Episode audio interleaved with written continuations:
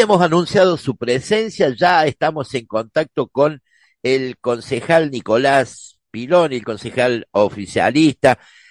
Le damos las muy buenas tardes. ¿Cómo estás, Nicolás? ¿Cómo estamos?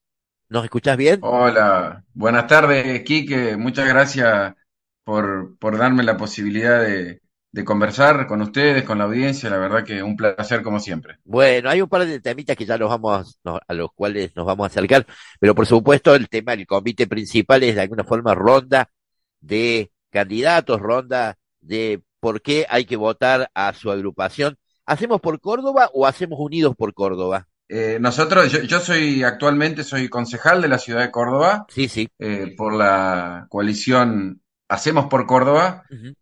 Y soy candidato concejal también nuevamente para estas elecciones, acompañando a, a Daniel Pacerini como, como intendente de la coalición Hacemos Unidos por Córdoba, que claro. recientemente pudimos celebrar la victoria de nuestro gobernador Martín Yarlora. Sí. Eh, así que muy feliz de eso.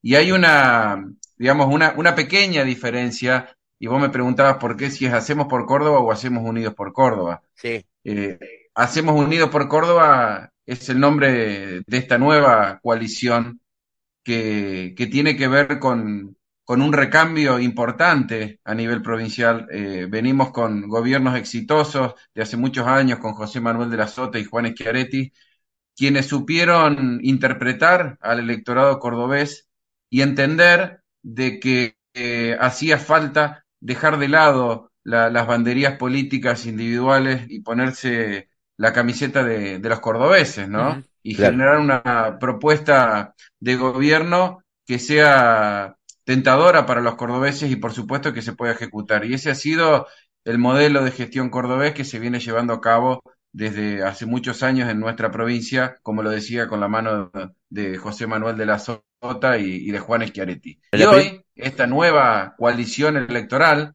que es Hacemos Unidos por Córdoba, uh -huh. que, que, lidera Martín Yarlora como gobernador electo de esta provincia, y tiene que ver con ampliar todavía este modelo de gestión, con llevar adelante los cambios necesarios por los tiempos que vienen, porque la política y la gestión es muy dinámica, uno sí. tiene que ir ayornándose a los nuevos tiempos y, y pensar con ideas innovadoras para poder resolverle los problemas a la gente. Y esta nueva coalición tomó la decisión de, ampliarse y de ampliarse a todos los partidos, a todos los sectores políticos de nuestra provincia, sumando hombres y mujeres que sean hombres y mujeres de bien y que acompañen este proyecto como nosotros lo concebimos, que tiene que ver como principal acción cambiarle y mejorarle, por supuesto, la vida a nuestros vecinos. Por eso llevamos una candidata a vicegobernadora, ahora vicegobernadora electa, que es Miriam Prunoto, que es la primer vicegobernadora radical en la historia del gobierno de la provincia de Córdoba, y llevamos ahora para acompañar en la fórmula a Daniel Pacerini como intendente a Javier Preto, sí. que ha sido el presidente del PRO y hoy va a ser, hoy es candidato a viceintendente de la ciudad de Córdoba y va a ser el próximo viceintendente y tiene que ver con esto, con dejar de lado esta grieta que, que venimos atravesando desde hace muchos años a nivel nacional y hacer entender de que aquí en Córdoba no hay grieta. Acá uh -huh. en Córdoba nos escuchamos, acá en Córdoba generamos los consensos eh, que necesitamos para poder llevar adelante esta propuesta, escuchando a todos los sectores. Por eso Martín lo dice, nos sacamos nuevamente la camiseta partidaria y nos ponemos la camiseta de Córdoba para poder llevar adelante eh, una mejor gestión todavía de la que han llevado José Manuel de la Sota y Juan Schiaretti. Bueno, lo primero que te tengo que preguntar es que brevemente una opinión, ¿qué pasó con esto de la demora en el escrutinio que nos preocupó a todo el mundo y que les permitió de alguna forma no festejar a ustedes porque no pudieron hacer un acto como corresponde, o bueno, por, por esto de la demora, que sin duda tiene que ver con una situación de la justicia electoral. ¿Cuál es tu visión?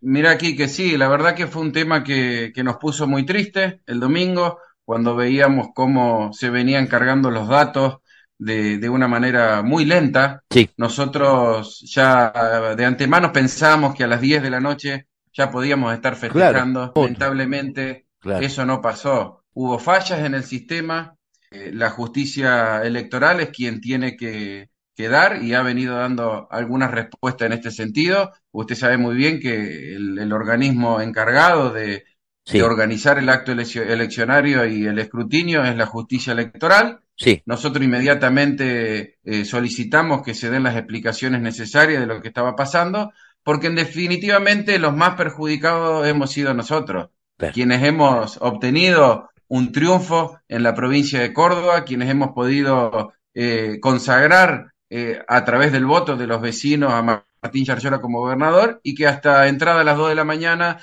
eh, no podíamos festejar ni expresarnos porque no teníamos la certeza, si bien nosotros ya teníamos la certeza por nuestras actas propias de todos nuestros fiscales en la provincia, hubiese sido irresponsable de, de, nuestra parte salir a manifestarnos antes Sin ninguna duda. el escrutinio definitivo. Por eso Martín lo dijo. Creo que ha sido muy irresponsable las manifestaciones que, que ha llevado adelante el, el, ex candidato a gobernador y actual senador nacional Luis Juez. Creo que eh, una vez más eh, pone a Córdoba y a los ciudadanos de Córdoba en una situación eh, muy desagradable. Eh, ya nos tiene, no nos sorprende, Quique, ya Luis Juez nos tiene acostumbrado a este tipo de manifestaciones, a los agravios permanentes. A los cordobeses sí, pero a los cordobeses sí, pero a nivel nacional cayó muy mal esto de, del tema de repartir droga. Le salió el tiro por la culata porque fue tan obsceno, digamos, que le salió mal, ¿eh?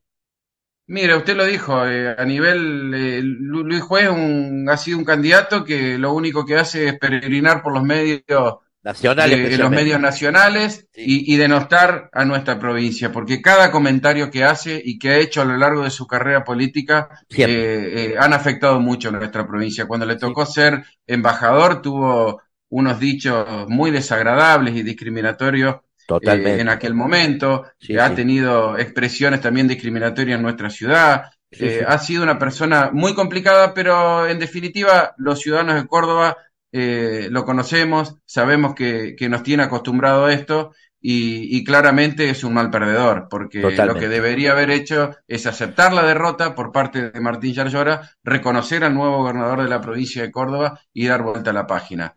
Pero bueno, lo reitero, estamos acostumbrados a, estos agravios y descalificaciones permanentes de él y de todo este equipo que, hoy pretende también gobernar la ciudad de Córdoba. Bueno, Nicolás, un par de temitas así muy a, vuelo de pájaro, pero que siempre son muy importantes para la ciudadanía y aparte porque ha sido eh, parte de ello. Uno de ellos tiene que ver con esto de la conversión del ex zoológico ya a, a esto del parque de la biodiversidad que nosotros festejamos públicamente, pero que bueno, después hubo unos cuestionamientos ahí por parte de, del ente autártico Bio Córdoba, entiendo, y bueno, y vos saliste fuerte a contestar este, este tipo de ofensas de alguna forma. Contame un poco, resumime todo esto. Bueno, Quique, eh, nosotros tomamos una fuerte decisión cuando ingresamos a la gestión, Martín lo anunció, que nuestro zoológico de Córdoba, ex zoológico de Córdoba, iba a cerrar sus puertas y se iba a transformar en un parque de la biodiversidad. Un parque de la biodiversidad que tiene una función primordial para la ecología de todo el territorio cordobés, porque es un centro de protección, es un centro de cuidado y es un centro de investigación de, de toda nuestra fauna y flora autóctona de la provincia de Córdoba es un centro de rescate cuando hemos tenido catástrofes, no solamente en la provincia de Córdoba, sino en el resto del país. Eh, se han albergado numerosas especies para el cuidado y el resguardo para poder después ser reinsertado eh, nuevamente a su hábitat natural. Ese es un cambio fuerte que se dio, una transformación, y hoy eh, realmente es un ejemplo de parque a nivel nacional. Esta concepción de, del cierre total y cerramos la puerta y nos vamos, no existe. Claro. Es imposible, Quique. No, imposible. Tenemos muchísimos animales eh, en cautiverio que han nacido en cautiverio, digo, animales exóticos. Sí, sí. Es imposible su reinserción y su traslado en muchos casos. Eh, no sé, el, caso del, del león que, que, vino de un circo de hace muchos años, que no tiene, no tiene garras, no tiene dientes. Imposible reinsertarlo, claro, sí, sí. Es imposible, por eso lo que nosotros tenemos que hacer y lo que venimos haciendo es generarle mejores condiciones, generarles mejores espacios y por supuesto mejores cuidados para, para garantizar una mayor sobrevida de esos, de esos animales y cuidarlos, que es lo que venimos haciendo. Usted sabe que hace, yo, yo recorrí mucho el parque durante toda la reconversión y por supuesto después de su reinauguración, hablando con, con muchos de los trabajadores del parque y me manifestaban cosas que a mí no dejan de sorprenderme al día de hoy. Sobre todo, sobre todo porque hubo una acusación, como siempre, desde la descalificación y el desconocimiento por parte de gente del entorno de Luis Juez y de Rodrigo de Loredo, que denunciaron públicamente eh, el maltrato animal, que generó muchísima, muchísimo rechazo por parte de los proteccionistas que integran la mesa del ente Bio Córdoba, porque nada de lo que se dijo es verdad, eh, yo recorrí el parque, hablé con los proteccionistas, hablé con los empleados del parque y me comentaban cosas como por, e, empleados que tienen 15, 20 años ahí adentro. Y me decían, por ejemplo, hoy los animales tienen una dieta totalmente equilibrada y comen, dicen, mejores que nosotros. Sí. Dicen, me invitaron a ir a ver la cocina del zoológico para ver la calidad de las frutas que comían y para ver la calidad de la carne que comen los grandes felinos y, por supuesto los carnívoros. He escuchado destacar a los veterinarios en distintas notas eso y que gente que no tiene nada que ver directamente con el oficialismo, con la municipalidad, empleados, profesionales, veterinarios, lo he, escuchado destacar a eso. Sí, sí, durante, durante la gestión de, Luis Juez, de Mestre, de, de, Loredo, que fue parte de esa gestión, eh, había un solo veterinario para atender toda la demanda del zoológico de Córdoba. Hoy hay 16 veterinarios que atienden diariamente a todos los animales. Hay una, una alimentación correcta, balanceada y equilibrada. Dice, antes le daban de comer a los grandes felinos dos veces a la semana un pollo. Y si no nos animábamos a entrar a los recintos de los animales del miedo que teníamos por el hambre que pasaban esos animales. Y hoy están bien alimentados, hemos ampliado los recintos para que tengan mayor comodidad, cuidado y resguardado del público. Hoy no se exhiben más los animales. Hoy este parque se ha transformado y es un ejemplo a nivel nacional. Por eso, por eso yo, yo salí fuerte con este tema cuando apareció esa denuncia, por eso yo denuncié públicamente a, a este chico Casaña, que es parte del ente Biocórdoba representando a la minoría. ¿Fue una denuncia judicial, Piloni, eso? Sí, sí, una denuncia penal. Yo me presenté como ciudadano de Córdoba y como concejal, porque Casañas tiene a su cargo la dirección de Sanidad y Protección Animal. Es decir, y está nombrado hace casi dos años. Es decir, si él hace dos, casi dos años que cumple esa función y vio que había maltrato animal, debería haberlo denunciado en Pero su por momento. Supuesto. Por y no esa denuncia oportunista en el marco de una elección, por lo tanto le caben las responsabilidades como funcionario público de, de no haber hecho esa denuncia si es que lo que él dice es verdad, para lo cual nosotros de ninguna manera existe. Pero bueno, una vez más estamos acostumbrados a, la descalificación permanente, a los agravios y a, y a tratar de distorsionar la información verdadera, que es lo que se está haciendo en Córdoba.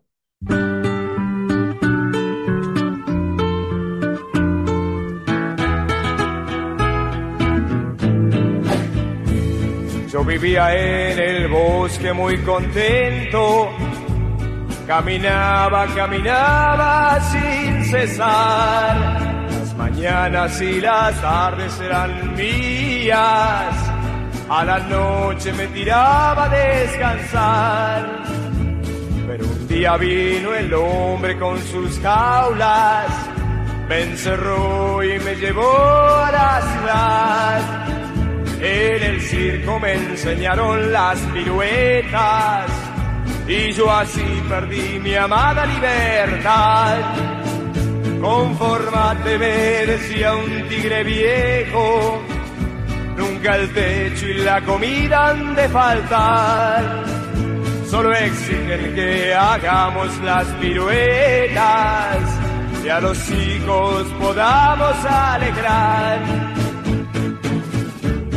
pasado Cuatro años de esta vida con el circo recorrí el mundo así, pero nunca pude olvidarme del todo de mis bosques, de mis tardes y de mí.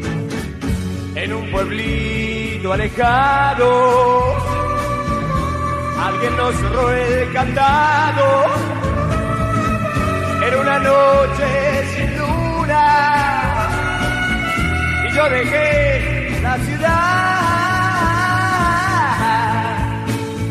Ahora piso yo el suelo de mi bosque otra vez el verde de la libertad. Estoy viejo, pero las tardes son mías. Vuelvo al bosque, estoy contento de verdad.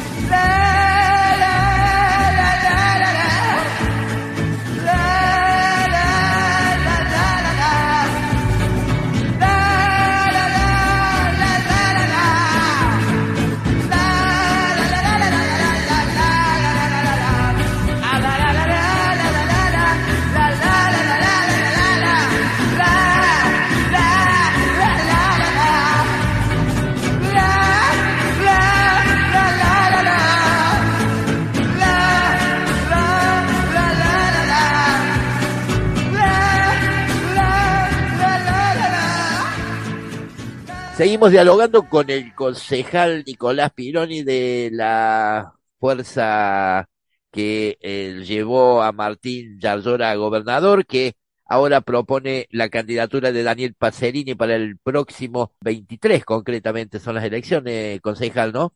Correcto, 23 de julio. ¿Por qué hay que votar Hacemos Vamos por Córdoba? Mire, Quique, eh, nuestra coalición política cuando llegó a gobernar esta ciudad después de muchísimos años. Los vecinos nos dieron la posibilidad de, gestionar esta ciudad allá en el año 2019, cuando Martín se hace cargo de la Intendencia de Córdoba y Daniel Pacerini del Consejo Deliberante. Comenzó un proceso profundo de transformación en nuestra ciudad. Recordemos cómo estaba en ese momento la ciudad de Córdoba, eh, prácticamente abandonada por la desidia de gobierno tras gobierno que veníamos sufriendo los cordobeses, en los cuales no se ejecutaron obras, no se le dieron respuestas a los vecinos y se dejó prácticamente la gestión eh, en manos del gremio de los municipales. Eh, y esto lo digo con toda la certeza porque durante el gobierno del juez se dejaron más de 4.000 empleados de planta permanente que al día de hoy eh, siguen comprometiendo las arcas municipales. Nosotros tuvimos que tomar decisiones fuertes eh, que por supuesto había que tener esa impronta para poder tomarla, como la tiene Martín y la tiene Daniel, ese carácter y esa eh, determinación para poder llevarlas adelante. Y la primera de todas fue eh, el, recorte, por supuesto, de las horas extras que, que generaba una erogación de dinero sumamente alta. Recuerde que en aquel momento el 75 al 85% de los ingresos municipales iban a sueldos, con lo cual prácticamente no se podían ejecutar ningún tipo de obras en esa ciudad. Nosotros tomamos esa determinación, reducimos la planta de personal y empezó un proceso de transformación de la ciudad con todo ese ahorro que se venía generando y con el trabajo conjunto con la provincia de Córdoba. Y esto lo digo porque durante años las gestiones no se dejaron ayudar por el gobierno provincial. Por eso es importante este trabajo conjunto entre la provincia y el municipio. Y eso hizo que Córdoba empezara a avanzar y eso hizo que Córdoba se recuperara en materia de infraestructura, no solamente en la recuperación de los espacios verdes, que por ahí es lo más notorio porque la gente lo disfruta y porque la gente va al Parque Sarmiento, al Parque La Era, la Plaza Colón, la Supermanzana y cada uno de los espacios verdes esparcidos en toda nuestra ciudad, la recuperación del río, eh, el trabajo con el sector ambiental, el Instituto de Políticas Ambientales, acciones que tienen que ver con recuperar a Córdoba desde los espacios públicos, por supuesto, y lo que tiene que ver con cuestiones que por ahí no se ven, por ejemplo, las cloacas, hace tres años y medio en la ciudad de Córdoba se veían esparcidos durante toda los días y toda la ciudad los líquidos cloacales, porque no se hicieron las obras de redes cloacales necesarias para el crecimiento desmedido que tuvo esta ciudad de Córdoba, porque también creció desmedidamente sin ningún control. Hicimos las obras necesarias, no hay más líquidos cloacales en, en, la ciudad de Córdoba esparcidos, los líquidos llegan y se tratan responsablemente en la nueva planta y ampliada planta de Bajo Grande y con esos barros cloacales producimos energía y alimentamos la red del sistema de transporte público de los trolebuses de Córdoba con energía limpia. Esto es Córdoba. Estos son los cambios que nosotros venimos dando hoy. Es la innovación tecnológica, la posibilidad de gestionar la mayoría de los trámites municipales de manera virtual. No hay que ir más al municipio. Antes era colas y colas y colas en el municipio tratando de presentar un papel llegó la era de la digitalización de la mano de Martín y de esta transformación. Y podríamos hablar, no sé, de los hospitales. Se hicieron tres hospitales de pronta atención y próximamente vamos a tener un cuarto, es decir, teníamos tres hospitales y nos vamos a ir con siete hospitales de esta gestión. Entonces hay un profundo cambio, ni hablar del transporte público, de, de las unidades nuevas, del sistema de monitoreo del transporte. Bueno, podríamos hablar todo el día y creo que estas transformaciones son las que tenemos que cuidar, Quique son las que tenemos que, eh, los vecinos de Córdoba claramente se expresaron en las últimas elecciones, le dieron un contundente triunfo a Martín, valorando su gestión, y esa es la gestión que hoy tenemos que acompañar para que Daniel sea el próximo intendente de Córdoba y trabaje de manera mancomunada con Martín siendo gobernador y esta ciudad siga creciendo y siga progresando. Quería eh, pasar brevemente por un tema porque estamos cortos de tiempo, concejal, que eh, es el que lo lleva a usted, lo tiene a usted como autor de este proyecto legislativo en el ámbito del Consejo de Deliberante, que fue hace, de hace un par de años, lo de regir la, la prohibición de exhibir alimentos no saludables en líneas de cajas en Córdoba. ¿Cómo está ese tema? Sí, fue un tema que, un proyecto de ordenanza que presentamos con el concejal Juan Pablo Quinteros, Así es. hoy candidato a intendente también de la ciudad de Córdoba, con el cual tenemos una excelente relación. eh, eh, la verdad que eh, sí, es una persona excelente, venimos trabajando mucho. Sí. Y esto que le hablaba de generar consensos tiene que ver con esto. Nosotros podemos compartir y trabajar con todos los sectores eh, de la oposición. Sí. En ese momento presentamos este proyecto que con el visto bueno de, de, del intendente Martín Charllora pudimos avanzar. Eh, trabajamos mucho con las cámaras eh, empresariales vinculadas al sector. Usted tenga en cuenta que tenemos dos multinacionales importantísimas en la provincia de Córdoba que producen golosinas, eh, claro. Arcor y Georgalos, por ejemplo, claro. que, que, es muy grande, sí. y tomar esta decisión eh, muchas veces es difícil para los gobernantes avanzar en limitar la exposición de los productos que se fabrican en tu propia provincia. Claro. Pero el trabajo conjunto el intercambio de ideas, eh, el trabajar con el sector privado, la articulación público-privada, nos permitió llevar adelante esa ordenanza que prohibió la exhibición de, de, de este tipo de, de alimentos. Snack y esto y lo tomamos, claro, y lo tomamos antes de que se sancionara la ley de etiquetado frontal, claro. que ya existe a nivel nacional y está reglamentada y podemos ver en las góndolas de los supermercados sí. cómo están etiquetados esos productos, pero fue una decisión que tomamos antes, sí. fue un trabajo que fue valorado por la UNICEF, hace poquito UNICEF eh, publicó un informe sobre distintos programas y medidas en todo el mundo que se hacían tendiente a, a, a trabajar y a, y a, prevenir la obesidad infantil y esta Sí. ordenanza fue seleccionada por UNICEF eh, como, como un paso sumamente importante en este sentido. Bueno, pero se está cumpliendo, está en vigencia, se cumple. Pero me llamó la atención eso que dice usted, que justamente en el corazón de Arcol, por ejemplo, se plantea una cosa de esta y cómo lo habría tomado ese tipo de empresa. Muy buen trabajo. Sí, Eh, creo que la- las, las empresas también, a ver, estamos hablando de Arcor, es la empresa más importante a nivel del mundo, eh, eh, y innovan constantemente y obviamente hay un cambio eh, en la, en la alimentación Claro. en todo el mundo, y Claro. bueno, y se van ayornando también y, Claro. y van tratando de generar alimentos más saludables bien. justamente para, para esto que veníamos conversando. Bueno, ¿no? concejal, ¿por qué entonces resumimos? Vamos a, a votar por Daniel Pacerini como intendente por la agrupación Hacemos Vamos por Córdoba el próximo 23 de julio. Gracias primero eh, nuevamente por, la posibilidad de, expresarnos.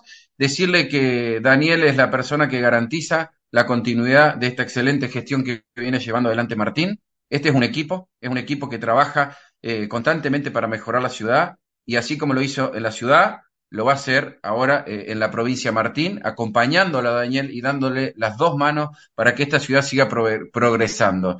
Y decirle que no se, deje, no se dejen engañar, que la mentira tiene patas cortas. Eh, lo he escuchado muchísimo al, al, ex concejal Rodrigo de Loredo, que por otro lado, si usted ve su currículum, ni siquiera pone que ha sido concejal, por el desprecio que le ha tenido a la banca que le tocó ocupar. Me llamó la atención que, eso, no dice en ningún lado ex concejal. No, no, no, tiene un desprecio permanente por, por, por esta ciudad, eh, ahora pretende gobernarla, de la plataforma que viene presentando, que son 35 propuestas, eh, alrededor de 30, ya están en ejecución por esta gestión ya se vienen haciendo. Le tiro dos o tres, historia clínica única digital, ya está implementado en el 95% de las instituciones y dice que la va a hacer. Quiere hacer bicisenda, más de la que hizo Martín.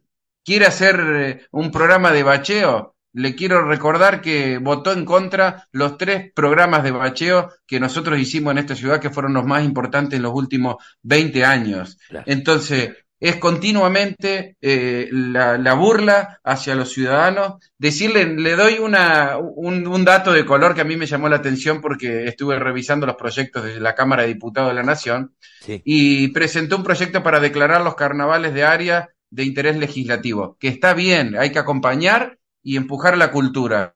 Pero fíjese que cuando fue concejal votó en contra la declaración de interés de los carnavales de San Vicente, de un sí. barrio emblemático de la sí, ciudad de Córdoba, del cual creo que usted usted vive por la zona Vivo también. en San Vicente, sí, sí, correcto. Bueno, entonces, entonces eso habla de, del desprecio y de la mentira constante. Yo lo defino claro. para mí es un el lobo con piel de cordero. Entonces, no nos dejemos engañar, eh, no nos dejemos engañar con, con un discurso que no va a ningún lado. Estudiemos bien esta decisión y creo que la mejor propuesta nuestra fue nuestra gestión y está siendo nuestra gestión. Por eso pedirle a todos los vecinos que, que, nos acompañen, que acompañen a Daniel Pacerini para que sea el próximo intendente de la ciudad de Córdoba. Muchas gracias, concejal Nicolás Pironi. Gracias por este contacto con la UTN. Muchas gracias a vos, Quique. A, saludos a toda la audiencia y como siempre,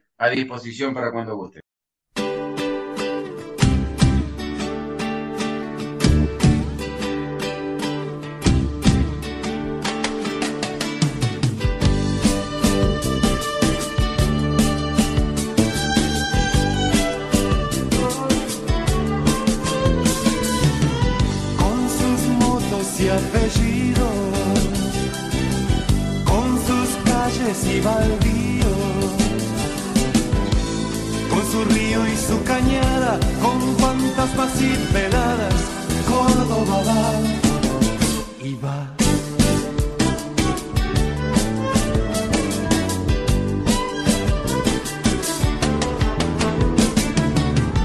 Con mujeres trasnochadas, con sus largas madrugadas con amores bajo el puente, con cirujas y docentes, Córdoba va,